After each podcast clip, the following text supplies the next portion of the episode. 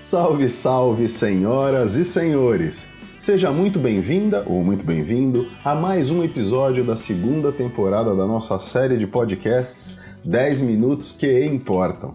Eu sou Edberto Santos e o meu trabalho é ajudar pessoas como você a se transformarem em quem realmente merecem ser. Pessoas mais felizes, mais bem-sucedidas financeiramente, mais bem-sucedidas em seus relacionamentos, com uma vida plena, realizada.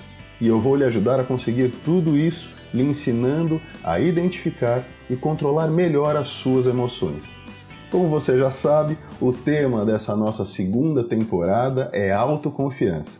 E hoje eu quero contar uma história muito interessante sobre o que o autoconhecimento tem a ver com a confiança em si mesmo ou em si mesma. Por isso, pode soltar a vinheta. Uh, we have had some technical problems. Há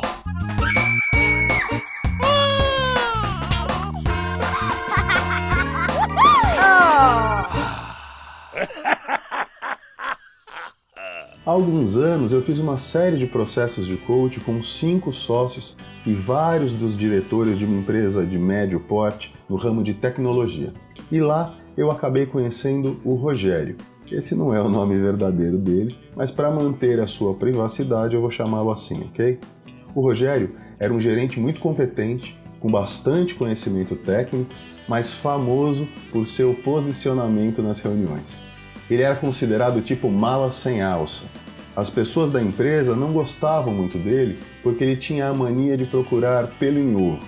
Era comum que todos do grupo chegassem a uma decisão, a um consenso, e quando iam bater o martelo e considerar a reunião encerrada, aí o Rogério dizia que não estava certo, de que aquela era a melhor solução, que achava que não haviam discutido o suficiente, que ainda haviam pontos mal compreendidos.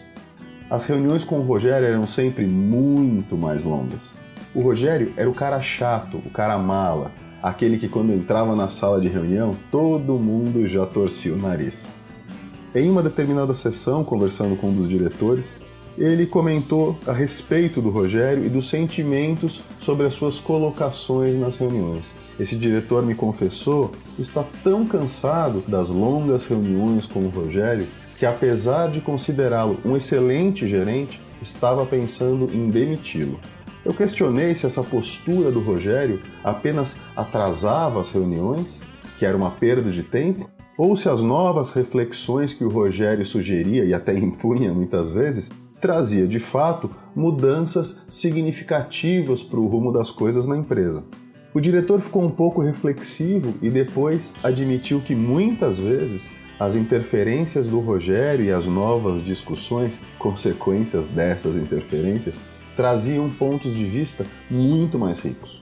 O diretor acabou percebendo, enquanto conversava comigo, que apesar de representar aquele cara chato do contra, ele era a única pessoa nas reuniões que fazia com que todo mundo pensasse fora da caixa. Ele era o único com confiança suficiente para expor as suas opiniões, mesmo indo contra a maioria e que isso fazia uma enorme diferença no resultado que obtinham nas reuniões que o Rogério participava. O diretor logo percebeu que, ao invés de se irritar e reprimir o comportamento do Rogério, ele deveria incentivar e reconhecer a postura comprometida e a dedicação do Rogério em relação aos assuntos da empresa. No fim do papo, o tal diretor até brincou: Puxa, eu aqui pensando em demiti-lo, sendo que eu acho que eu deveria era promovê-lo. Muito tempo depois, eu tive a oportunidade de conhecer o Rogério pessoalmente e de conversar com ele sobre a sua postura e a sua percepção a respeito da sua função na empresa.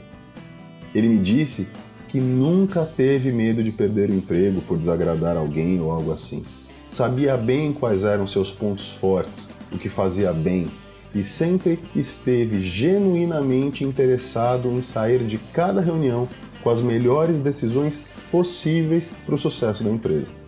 Ficou muito claro para mim, depois daquela conversa, que a grande autoconfiança do Rogério vinha do fato dele saber exatamente qual era o seu papel na empresa e qual era o papel que ele queria desempenhar na empresa e do profundo conhecimento das suas habilidades.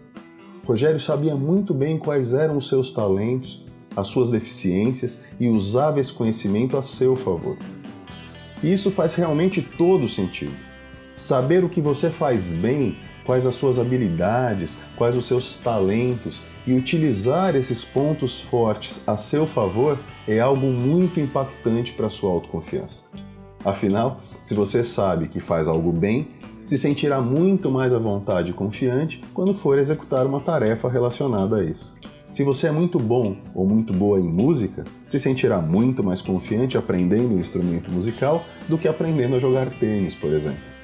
Então, se você quer aumentar a sua autoconfiança, um bom lugar para começar é buscando entender quais são os seus talentos, quais as coisas que você faz bem e, em seguida, incluir tarefas, ações na sua vida que estejam relacionadas com esse tipo de atividade no qual você é bom ou você é boa.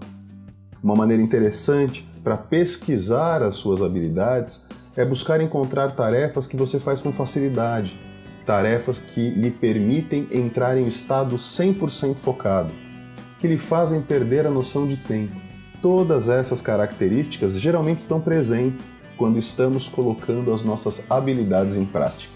E se você tem uma história sobre a sua autoconfiança ou a falta dela, ou se tem alguma dúvida mais específica sobre esse assunto, escreve para mim. Você pode escrever por e-mail contato@mrcoach.com.br ou entrar em contato através do site que é www.mrcoach.com.br. Sempre lembrando que Mr. Coach se escreve MR Coach com CH. Até a próxima. Tchau.